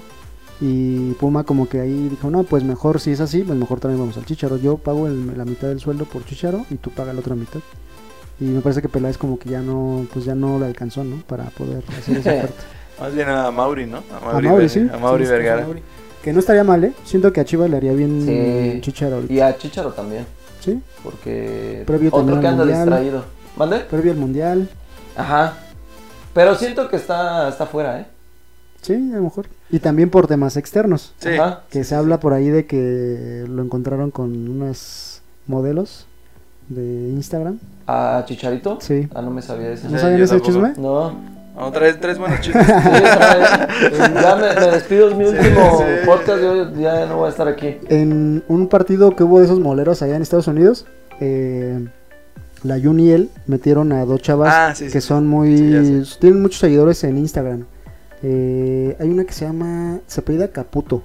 No recuerdo, no recuerdo su nombre, pero ahí también ahorita a ver si lo pueden buscar. Sí, sí, sí. Se, se apellida Caputo y ella y una amiga las metieron a la concentración de la selección. Entonces, eh, pues los descubrieron y pues pu- le pusieron dedo a, no, pues ¿y quién los dejó entrar? O sea, no pueden, los jugadores no pueden ir por ellas y meterlas, ¿no? Sino que hubo gente del staff que las metió, ¿no? Entonces los jugadores dijeron, no, pues fueron tales personas, los corrieron y eso no cayó muy bien ni en el técnico ni en el grupo, o sea, como que, ay, pues tú fuiste el que pediste, tú fueras el responsable, Este responsable hazte de eso, responsable de eso, ¿no? Porque pones dedo a los demás, ¿no? Sí. Y corrieron al staff, corrieron a algunos eh, de internos de ahí de, de la selección y por eso dicen que son porque están borrados tanto la Jun como Chicha. ¿no? Sí, bueno, que la Jun se borró solo, ¿no? Sí. y, Sí, y que no tengo nada con la Jun, pero, pero híjole, Chicharo sí se, se habla como que da una cara a, a la prensa y otra en- interiormente. Siempre ¿no? llorando, ¿no? Sí. Y luego como que este, este motivador como que le metió cosas locas en la cabeza, ¿no? Pues dicen que, Que su hijo, que su hijo, Que su hijo ni es de él. su hijo se parece más a Dreyfus que al Chicharo. Sí, pues sí, es, es se hace ya más chisme que, que otra cosa el, el fútbol mexicano. Sí, también. Y bueno, para cerrar, eh, ¿algún otro dato que tengamos de Luis Hernández? De Para Luis cerrar Hernández. y ya irnos a la siguiente sección. Pues no, yo, yo... ¿Quién le puso matador? Eso sí no sé. ¿Sabes tú por qué Matador? No, yo No no- sé por qué, pero quien le puso fue el perro Bermúdez. Fue quien le puso. Cuando ponía buenos apodos. Por ahí dicen que, o sea, no es oficial, pero dicen que es porque eh, tenía un compañero Bermúdez que se dedicaba a narrar toros y que se llamaba Luis Hernández. Ah, Entonces Oh, como que el ahí dijo, ah, pues ¿qué- ¿cómo le ponemos el matador? no?" Y en una transmisión le puso de matador y pues yo creo que muchas de sus goles que, que metía Luis Hernández, pues ese- esa narración del matador, el matador que, que repetía el perro, es- yo creo que es también lo que le marcó a, a este jugador, ¿no? O sea, como que le daba como una identidad en la gente de la narración y, y de que era el matador, ¿no? Sí, que antes sí ponía buenos apodos, ¿no? También el, el gatillero, El gatillero Ah. Palencia, ¿sí? el, el bombardero, este, le decía a Carlos, ¿no? A Vela. A Vela. Bombardero, A, a- ¿Quién más? El- Guardado a él no le puso el... Principito. es que no estoy seguro si él fue el que se lo puso. Pero tiene varios, más que ahorita Kaiser, ya- no sé si también se lo haya puesto él, no sé si... Hay, hay varios apodos, ya después unos que, que ya... Que lechero, ya- ya se fue. Pero bueno, ya con eso terminamos el, la sección del jugador de la semana. Vámonos con el estadio de la semana. Eh, justo que mencionabas que no éramos rivales de podcast porque pues nosotros hablamos un poquito más de experiencias de- del fútbol. Sí. No hablamos tanto de resultados. Mm, De hecho, ni hablamos que el Atlas fue campeón la semana pasada. Mira. Y coincidió, no, no elegimos el estadio por eso. No, no, no, Pero- justo no, pero sí, Pues va a el, el estadio de, de esta semana es el Estadio Jalisco, eh, un estadio ya veteranón, ya, ya tiene sus años, eh, un estadio que tuvo dos mundiales, el del 70 y el del 86, y que ahí vio anotar a Pelé, Eh, un estadio que fue casa de las Chivas, del Atlas actualmente y de algunos equipos que ya desaparecieron de la UDG. de la UDG. Mm, Bueno, el de la UDG no desapareció, pero está en Liga de Expansión. Pero eh, en primera división únicamente es del, del Atlas, que pues está de moda, ¿no? Ahorita el Atlas, que salió campeón. ¿El Atlas o el Ratlas? Haciendo un paréntesis y ahorita seguimos con lo de Jalisco. ¿Para ustedes fue legal esta final? O sea, Yo, yo, yo digo que está bien. Digo, ¿Sí? igual, no sé, siento que ha perdido un poco la autenticidad del fútbol ahora con lo del bar, que todo lo puedes revisar. Eh, siento que a veces equivocarse mm, está bien, ¿no? O sea, el beneficio de la duda. Le da también cosas. al juego. Ajá. Sí, pero por ejemplo en un partido dices, bueno, pues un partido pues le tocó, ¿no? Porque a veces el fútbol, como dicen, te da y te quita, ¿no? el Ah, arbitraje sí, sí. te da y te quita. A veces te marcan un penal y a veces no te marcan eh, una mano, ¿no? En tu área. Sí, sí, sí. Pero en este caso, en todas las fases a Atlas, pues le favorecieron tanto eh, contra Monterrey, un penal que no era, eh, y que ese fue el definitivo para pasar a semifinales. El último jugada de Dineno, que es un penal clarísimo, y Sí, sí, tampoco. Y en la final, pues un gol ahí fuera de lugar polémico, entonces pues que Ah, apretado, ¿eh? Está apretado, Sí, está está apretado. apretado, está, sí está Pero aparte lo revisaron y de todos así la dieron, pero Y no le marcan un penal a por ahí a Ajá, Mena. también. Entonces, en todas las fases, pues dices ya como que, no sé. Pues ya tenía mucho 70 aprecio. años, ¿no? Ya. Sí, sí, sí. fue como dáselo ya. ya para Como no que si el Cruz. Azul ya ganó, pues ya también el Atlas. Pero creo que el Cruz Azul. No, pero el Cruz Azul. Cruz Azul sí, yo creo que no.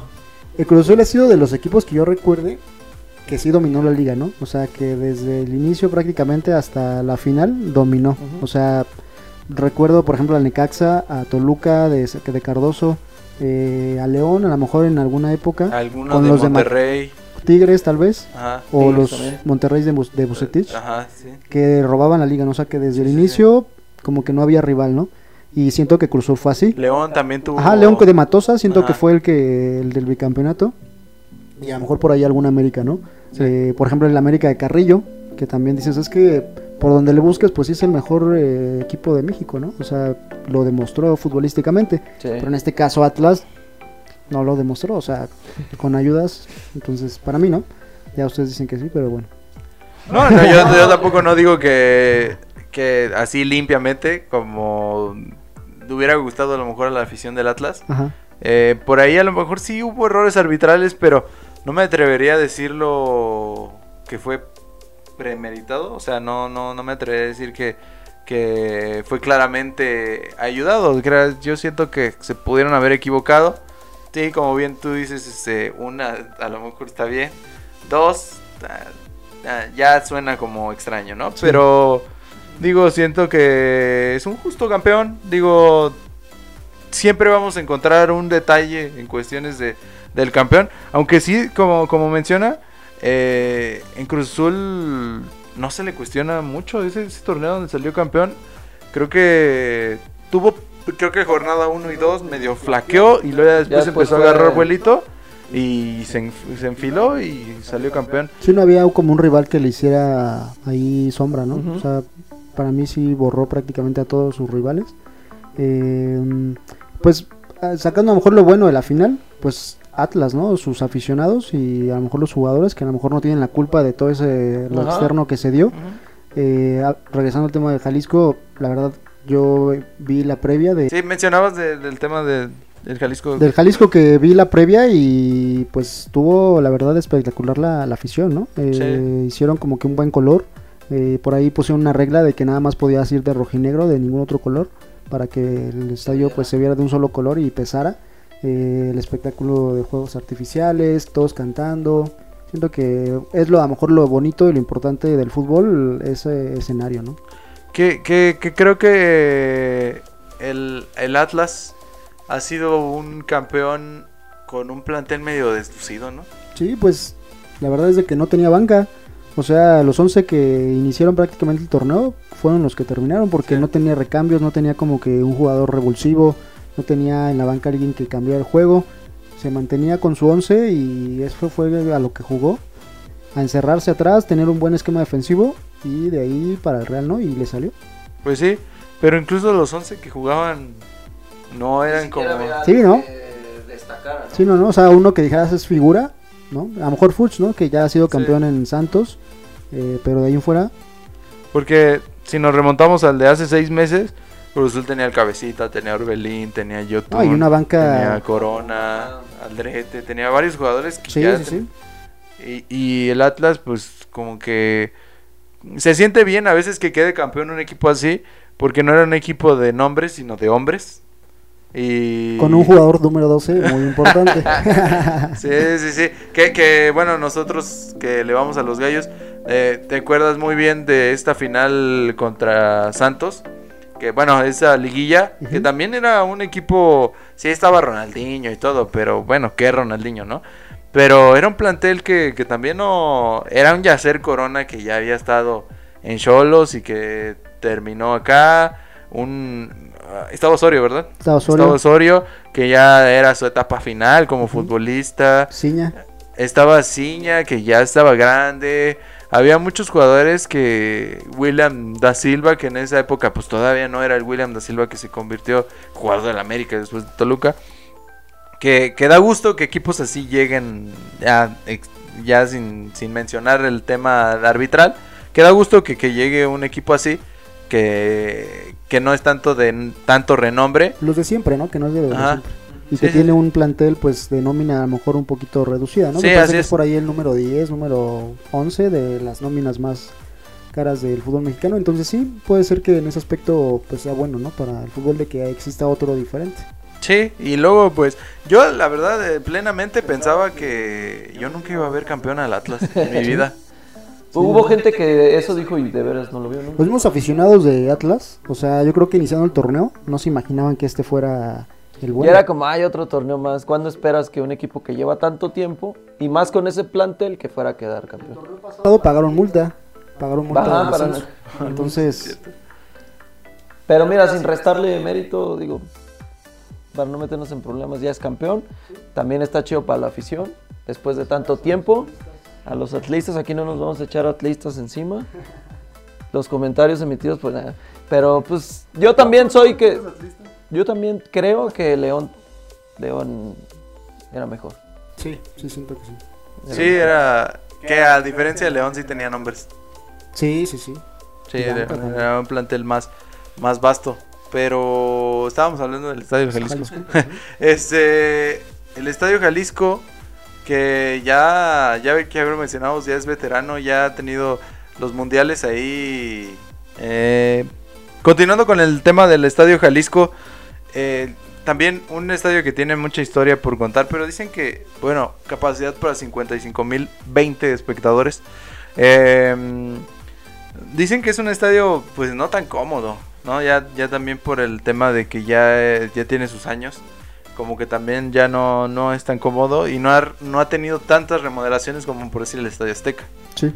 El Estadio Azteca con que está embutacado y toda esta, toda esta onda.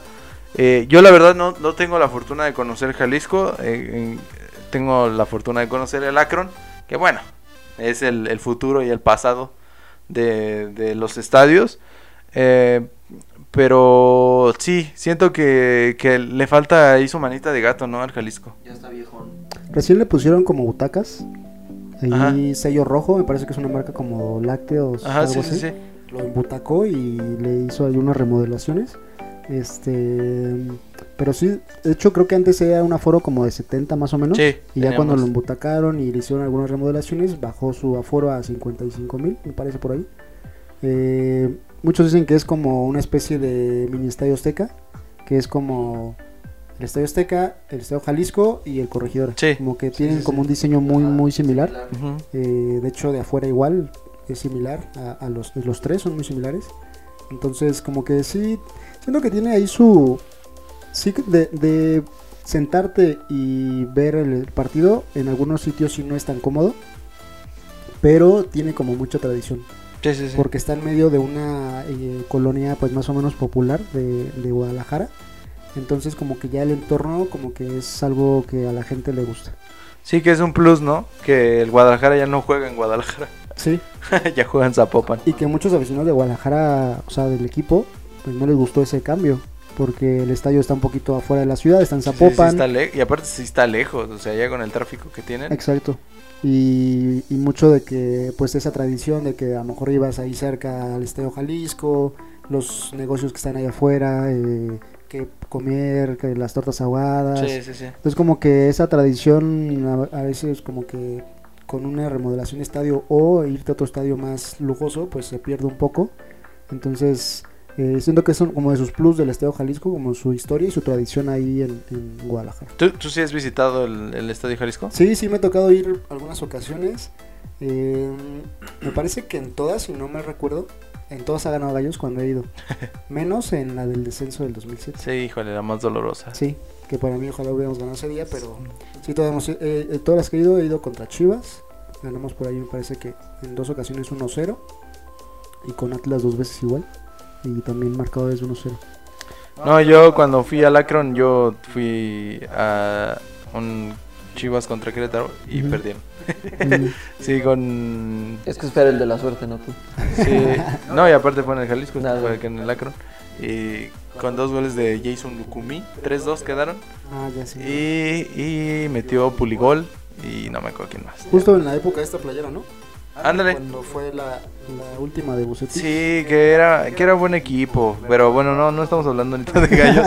Era buen equipo el de cuando era Grupo Imagen todavía. Sí. Éramos felices y no lo sabíamos. Pero, pero bueno, pues este, sí, como mencionas, el Estadio Jalisco, eh, siento que es, es un, un estadio de tradición y en, una ciudad donde se vive muy fuerte el fútbol eh, y sobre todo también la, la rivalidad que existe entre Chivas y Atlas. Sí. Eh, es, es bonita también y que también podemos mencionar que hay mucho americanista en, en- en Guadalajara.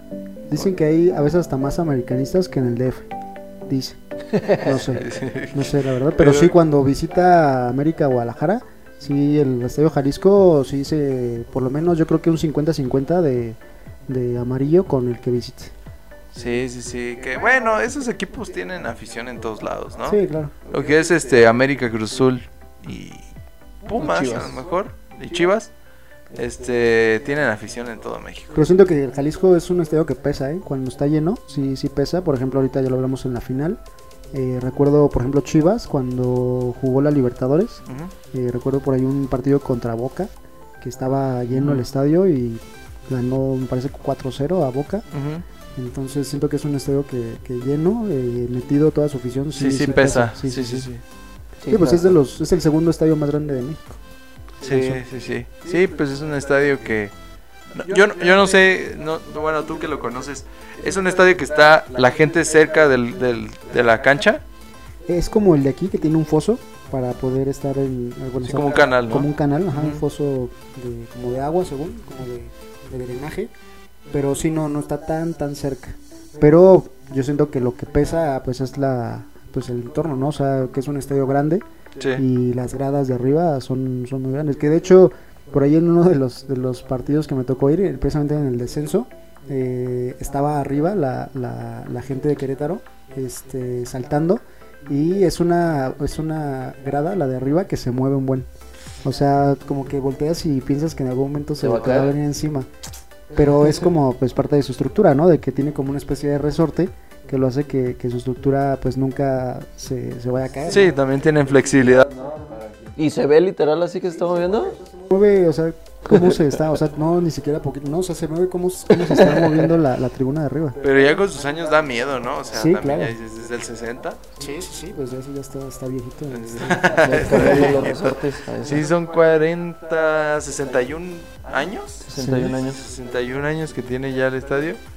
Es... Yo, yo digo Estadio Jalisco, bueno, dicen Estadio Jalisco y luego, luego como que me, me, me regresa y, y me va la, la, la idea al que decía los cambios, como el que decía la publicidad en, en- de fondo. Ah, o sí, sea, sí, sí, sí, como- la voz del... Ajá, la voz del Estadio Jalisco. Ajá. como que es una voz muy particular, como que lo, me acordaba Lolo que decía Estado Jalisco y como que lo englobo a, ese, a, ese- a esa persona. No. De hecho, ya lo habían quitado y regresó ahorita para la final, para dar las Ah, alineaciones. no, ya está muy grande ¿ya la está pers- Sí, ya está grande. Como el señor de, del América, ¿no? Del Estadio Azteca. Azteca. Algo así. Pero él ya se murió. Ya, él se murió, sí. Sí, él ya se murió. No, fíjate que cuando dicen Estadio Jalisco a mí se me viene a la memoria el ti ti ti ti ti ti y el, sonidito que hacen Atlas. Sí, pues es que los, los sábados en la noche era como el estadio, o sea, eran los partidos que se veían en ese tiempo, ¿no? Ajá. Sábado en la noche iba a jugar o Chivas o Atlas. Ajá, sí, sí, Siempre a las 9 de la noche o a las 8 de la noche, no recuerdo. Es como que siempre era ese horario y siempre ver al Estadio Jalisco en ese horario, ¿no? Ahorita ya se, ya no tanto porque ya es que ya hay cambios de horario, de días de partido. Sí, así. que eso ya pierde un poco de ide- identidad, Sí, ¿no? claro. Ve- veías al América a las 5 en el Azteca. Sí, Eh, también Querétaro mucho tiempo jugó a las 5. Sábados a las cinco, Los sí. sábados a las 5. Cruz Azul. viernes, ¿no? Cruz Azul. Ya va a jugar hasta en jueves. martes. Un día jugó el martes a las 5. imagínate, ¿quién iba a ir a...? Sí, de por sí vas a ver un Querétaro contra un equipo de los de abajo. Contra Juárez. Juárez. Pero más porque, o sea, todavía es hasta un horario laboral, ¿no? O sea, 5 Sí. de la tarde, pues muchos todavía estamos trabajando, ¿no? Sí, ya no Entonces, alcanzas. o a gente en las escuelas, no sé, y, y ver, o sea, ir a un partido el martes a esa hora, pues no, o sea, Yo no concibo los partidos en jueves, o sea, porque no son de media semana, los que ya es que empieza No, la es de la jornada, jornada. de que empieza la jornada Sí. fin de semana en jueves, ¿qué pedo? Como, como que ¿por qué en jueves? sí, sí, sí. Ese ese nuevo horario y también ya lunes. Lunes a las 9 de la noche, un Pachuca Mazatlán. O sea, dices, no, Sí, ¿No? bueno, sí, sí, sí, está no. raro. Está está feo. eso eh, le daba mucha está identidad al Estadio Jalisco, la verdad. Sí. Eh, casa de Brasil en todas sus visitas de, de Brasil aquí a México, Copas del Mundo y Confederaciones, ha estado ahí en el Jalisco. Sí, sí, sí. Sí. El, el primer gol anotado en el Estadio Jalisco fue de un argentino, no fue de un jugador mexicano. Eh, ya, ya tiene rato de, de eso. Y no sé si traigas tú algún dato del estadio. No, iba a decir ese, pero ya. Es un jugador de San Lorenzo, ¿no? Sí. No, eh, jugador de Ciclón. Ujú. Ah, es el Ciclón Independiente, Norberto. No, no ese es el que dijiste, ¿ah? Sí, Sí. Sí, del Ciclón. ¿Algún otro dato interesante o nos vamos ya a las experiencias por- para que No sé si ustedes han- han rec- recuerdan una jugada de Pelé muy, muy vistosa que hace como que una pantalla a un defensa y se deja correr la pelota Ajá, y va al otro la lado, ¿no? ¿Fue ahí? no es gol. Fue ahí, ¿Fue ahí? en el Estado Jalisco. Y no fue gol. Y no fue Sí, gol, no fue que, gol. que la FIFA lo catalogó como el, el no gol más bonito de, de la historia. El no gol. El Sí, no lo- gol más bonito cruza y lo deja pasar por un lado y, y no fue gol. El otro día estaba viendo en TikTok, porque ya ahí ves todo. eh, realmente nunca había visto ver jugar a Pelé, o sea, veía como algunos goles. Era una bestia, o sea, sí sacaba, sacaba unas jugadas. Saca- Muy fuerte y muy elástico. O sea, No, como y que hacía jugadas de que se no tardaron mucho en hacerlos los jugadores. O sea, antes era más rupestre el fútbol. Y este compa ya sacaba sus, sus piruetas, sus bicicletas. Esa que dices tú, que yo no sabía que había sido en el, en el Estadio Jalisco. Sí. Y Ronaldinho en el 99, ahí fue su casa también. Eh, Ronaldinho, yo recuerdo que en ese confederación estaba súper flaco, pelón, Y fue sí. cuando eh, comenzó en, en su carrera. Me parece que cuando vino, creo que todavía estaba en el gremio, creo. Ya por ahí me... Sí, porque ya tenía mata en, cuando se fue a Francia. Sí, cuando llegó al París. Que todavía no era Ronaldinho. Y aquí, mira, Ronaldinho. Sí. Sí, sí, estaba peloncillo. Parecía así como. Que, que Ronaldinho en esa época era Ronaldo, ¿no? Era- le decían Ronaldo Gaucho. Sí, sí, sí. Cuando lo narraban así, le decían Ronaldo Gaucho. Ajá. Y que quién iba a pensar, ¿no? Que unos años después iba a venir a, a Querétaro. Iba a estar aquí en Querétaro. Que, bueno. Sí, dejó ahí uno que otro. Una que otra pinturita. Pero bueno, eh, creo que... Ah, una pregunta. Tú que fuiste al Estadio Jalisco. ¿Es un estadio caro? No, no, no, no. De hecho, afuera te digo, está, está muy bien porque echas unos taquitos, una torta ahogada o algo, Sí. algo para comer. Ajá. Y te metes al estadio, tu Más, o y menos cuánto te costó el boleto en la última vez que fuiste. Unos 180 pesos. Ah, entonces sí es un estadio Abajo, barato. en cabecera, que es donde se pone la zona visitante, más o menos, promedio. Eh, Sí, sí, Sí. es, sí es accesible. Sí, Digo, porque el, el Akron es muy caro. Es, Sí. O sea, teniendo en cuenta que fuimos a ver un Chivas Querétaro, Ujú. Eh, pues el boleto que compramos, que igual fue cabecera abajo, Ajá. nos costó 450. O sea, no está tan barato. O sea, ya los, los de medio campo, ya esos estaban en 700, 600, 700 pesos. Digo, si eso costaba un Chivas Querétaro, no me quiero imaginar cuánto vale un Chivas América o un Chivas Monterrey. un un- juego de liguilla, ¿no? Que Sí, normalmente los precios se elevan más del 100%, ¿no? Sí, sí, sí. Eh, no es un estadio tan accesible. Sí. Y siento que al, al Jalisco le pasa yo creo que muy, muy parecido que al Azteca, ¿no? Que tiene localidades muy baratas. Sí. Sí, por lo mismo que es muy grande, Ajá. tiene como que varias acciones que son baratas. Sí, sí, o sea, sí. sí es accesible para la afición ir. Y que, por ejemplo, aún así a veces Atlas no lo llenaba, ¿no? O sea, como que no metía tanta gente en sus tiempos, así como que... Sí, sí, sí. Pues, pues no, no, no metía tanta gente. Ellos Y- ya tenían pandemia desde antes. Y el Akron yo creo que para mí, para mí personalmente, como mi opinión, es el más bonito de México. ¿El Akron? El Akron. Pues mira, yo no podría decir eso porque no conozco el del BBVA, pero También se, también se ve ¿Tú bastante bonito. Sí. ¿Sí? ¿Tú sí lo conoces? Sí, sí, sí, he ido. Una vez, una vez un Gallos Monterrey. Y la estructura por fuera es buena. Sí, o sea, tiene una vista muy buena de una cabecera hacia el Cerro de la Silla. Y es lo que le hace como que, pues, que se vea bien, pero como que en su arquitectura, en la forma, para mí está mejor el, el. Es que el Akron, aparte, desde lo que lo envuelve, ¿no? O sea, Sí. tiene el buceíto, tiene Ujú. hasta un karaoke allá Sí. adentro. Parece como el cine, así, donde compras así la comida, parece como que está muy agringado. Es un, Sí, sí, sí. es Sí, pues es como tal, pues lujoso, ¿no? Y, y actual. Pero la forma, por ejemplo, de afuera, que así como que con el pasto hacia, o sea, que no tiene Ajá. cemento o algo así, sino que es pasto, Sí, eso lo hace ver como muy diferente, sí, se ve muy bonito. Y aparte, el- las butacas muy cómodas también. sí. Es así como, igual como los del cine. O sea, literalmente bajas así y tiene así como para... ¿no? Los palcos igual se ven que están, se ve que están bien. Sí, sí, la verdad es un estadio que, que sí se hizo con toda la mano. De lo último que nos dejó el señor Vergara. Sí. Pero bueno, pues ya. Lo único malo de ese estadio fue que lo hizo con pasto sintético. Ya después lo Al hicieron principio, eh, sí. natural. Pero eh, que de séptima generación y toda la onda. Pero pues también yo siento que Cholos ya debería de cambiar ese, ese, Sí. ese, ese pasto, ¿no? Sí, no. Yo siento que sí influye mucho en el fútbol de, Sí, de claro. los equipos. Sí, yo siento que hasta el mismo solos a veces le perjudica, ¿no?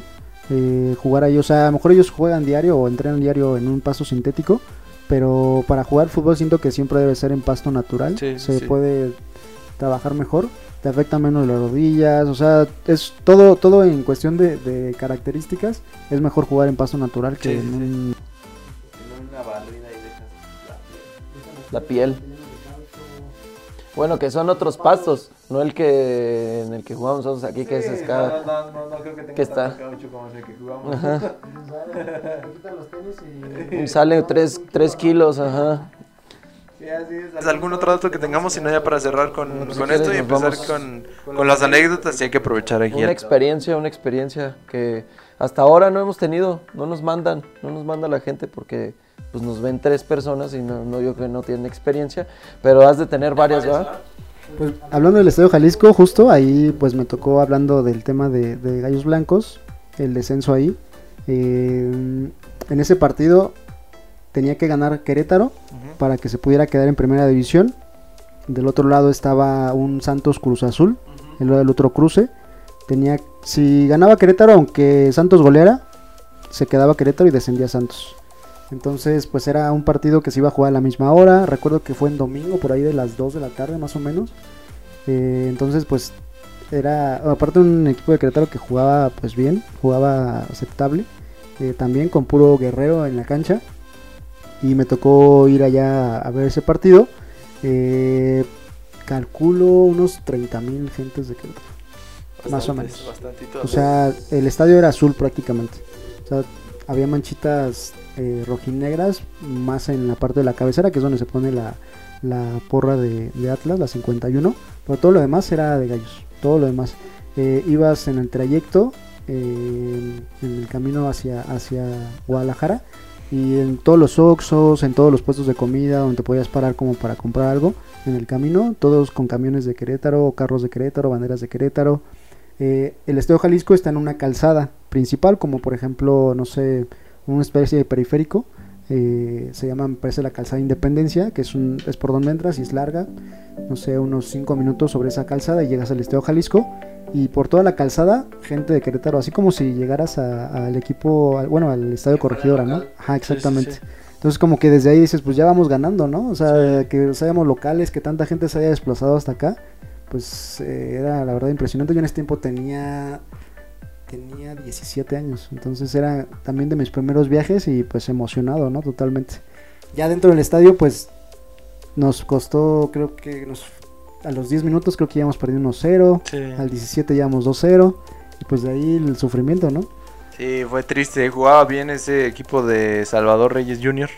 Sí, viendo, porque en el partido pues yo estaba bien nervioso y este, ya viendo los resúmenes, yo creo que tuvo mínimo unas 5 jugadas así de gol, que fueron dos postes, iban, pasaban al lado del poste, o sea, que dices, o sea, ¿cómo no entraron? no?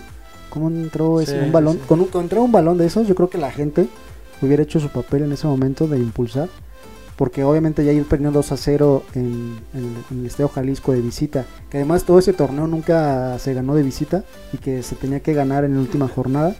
Entonces como que un gol a lo mejor hubiera sido la diferencia. Sí, sí, sí. Sí, que, que, que fue triste esa, esa derrota. Eh, creo que también la de Puebla, ¿no? También se recuerda poquito, ¿no? Sí, pero esa fue aquí en el Estadio Corregidora. eh, y fue recordada porque aun cuando ya habíamos descendido, el estadio se llenó, eh, sacaron una, una mega bandera.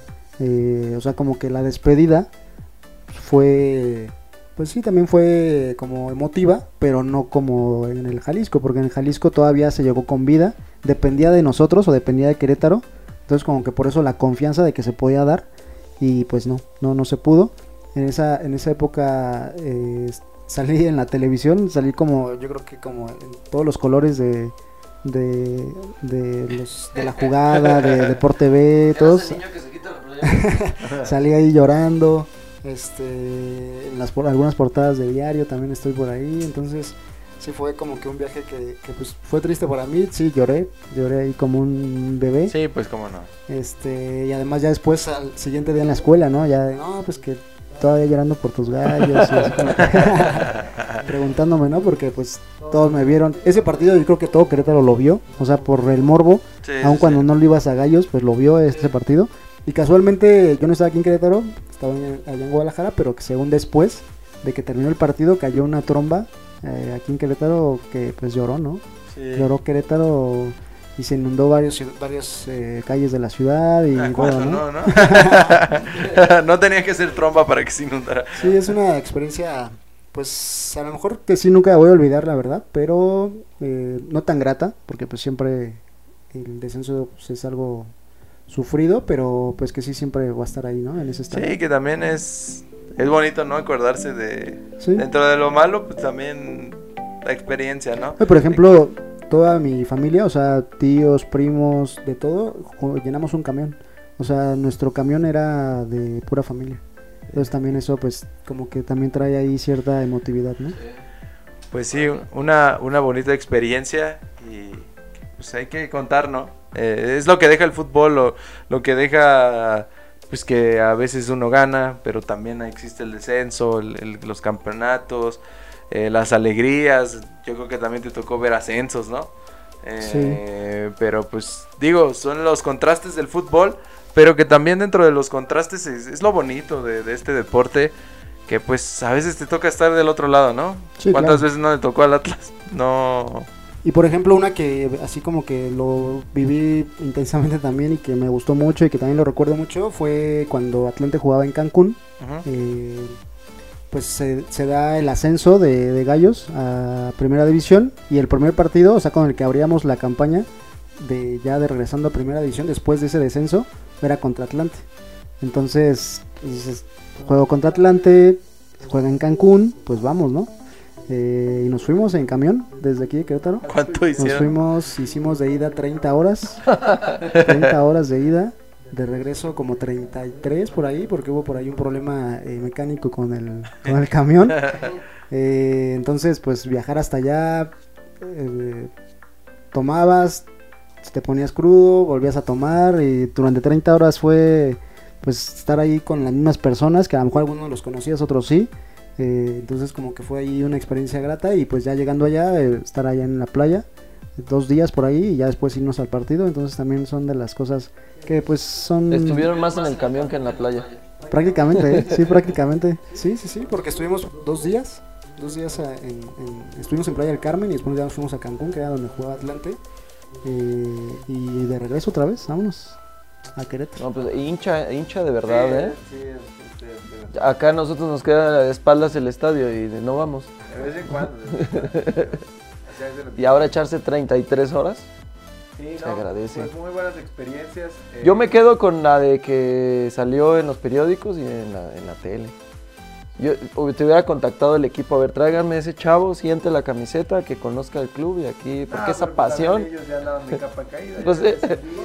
¿Saben qué fue lo peor? Que, que yo en ese tiempo trabajaba justo aquí cerca, aquí en la comercial. Mm. No, perdón por el, por el comercial. Ah, no. Pero sí trabajaba ahí. Y ese día, eh, pues me mentí un poco en que no iba a poder ir a trabajar. Ay, apareciste. Y salí. con- Esa está buena, esa está buena. No me corrieron, no me corrieron, pero pues aceptaron, dijeron, bueno, pues se te perdona, ¿no? Porque fue una buena causa, debes de venir triste, obviamente no te vamos a correr porque pues sería... Ya serían dos tristezas. Sí, pero pues ya dinos la verdad para la siguiente. ¿no? Pues, mu- muy Me buena experiencia. Eh, pues bueno, eh, se nos acaba el tiempo, tenemos que terminar. Muy buena la plática. Ojalá no sea la última vez que nos acompañes. Ya sabes que Rincones del Fútbol también es tu casa. Gracias, Y gracias. también es, es el podcast este que puedes estar cuando tú quieras. Y sobre todo un gallo de corazón, aquí se recibe con los brazos abiertos siempre. Eh, recuérdanos a los que nos escuchan dónde te podemos seguir, escuchar, ver. Claro, eh, en todas las plataformas como Nación Gallos eh, y en eh, Spotify, en todas las plataformas de podcast, en Twitter y en Facebook como Juego de Pelota. Juego de pelota. Como Juego de Pelota, este, y pues gracias, gracias por la invitación. No, no, hombre, Eh, gracias a ti. Siempre es un honor estar hablando de fútbol y, y, pues podamos pasarnos aquí horas hablando de tantas experiencias de, Sí, sí, sí. de jugadores. Y pues ya, ya vine aquí a, a- de, de visita, por así llamarlo, y pues lo esperamos también allá para que Ah, muchas gracias. puedan ir en algún día y pues también platicar un poquito de fútbol. Sí, muchas gracias. La verdad es que, que, que es bonito hablar con el mismo idioma futbolero. Sí, claro. Se siente bien y pues ya sabes, este, cuando quieras estás invitado. Gracias. Y a ver qué día... Rincones del fútbol justo es eso, ir a algunos estadios. A ver qué día nos lanzamos a alguno a ver a los gallos, eh, que no es del corregidor, o también en el corregidor si quieres. Y bueno, pues este, algo que tengas que mencionar, Julio, estuviste medio callado. Es que hay demasiado conocimiento y no quería regarla. De por sí nunca estudio y ahora no, pues trae pura gente que sabe, pero nada, pues simplemente dejar hablar a los que saben. Oye, y, bueno, dices que no se juntaban mucho, pero ya sabía. Había machín desde la primaria así de fútbol. Eh, no sé. No, se juntaban. Es que no. Nunca coincidimos como en un salón de clases como para platicar tanto, pero desde que recuerdo le- es, es bastante fan del, del fútbol. Es, Siempre éramos como éramos los contrincantes de grupo, porque siempre jugábamos, o sea, era- estamos en el equipo de fútbol Ajá. del salón y éramos más bien como rivales. No así de mala onda, sino no, pero que, que jugábamos. Pero siempre, siempre fan del fútbol, entonces yo supongo que sí. Y se nota porque sabe bastante. Yo nada más iba ahí a, a pegarle a cotorreo. No, pues muchas gracias, amigos. Este es el último capítulo del año. Ahora sí, ya, ya, Ya es el último pasó. capítulo del año. Este, muchas gracias por estos siete capítulos que estuvimos. Creo que iniciamos el proyecto un poco tarde, ya entrado el año. Pero bueno, más vale tarde que nunca, ¿no? Y este, muchas gracias por los que nos escucharon. Les deseamos una feliz Navidad, un feliz año nuevo. eh, que la pasen muy bien, eviten los excesos, celebrenlo en familia y lo más saludable que se pueda. Y bueno, pues también el fútbol se acaba, ¿no? También ustedes, el, el- el- el podcast regresa hasta, hasta enero. enero. eh, empieza por ahí del 7 de enero la temporada, entonces por ahí tenemos un episodio especial de que abre la temporada y, y este pues ya nuevamente A darle.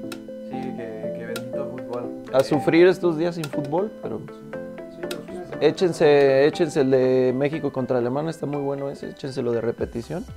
por si extrañan. En México, Holanda, todos los de esos dos estuvieron muy buenos. Para que vean lo que era jugar fútbol. Sí, O, o el Gallos contra Pachuca cuando los eliminamos en las semifinales. O la vuelta de la final contra Santos. O el- Sí. Bueno, pues hay muchas, muchas opciones. Muchas gracias por escucharnos. Este, felices fiestas, eh, pásenla muy bien. Muchas gracias, Fer, una vez más. Gracias. Eh, aquí seguimos y bueno, esperemos que lo tengamos pronto y nos vemos hasta el siguiente año y hasta el siguiente capítulo. Nos vemos, muchas gracias, bye. Gracias. Gracias.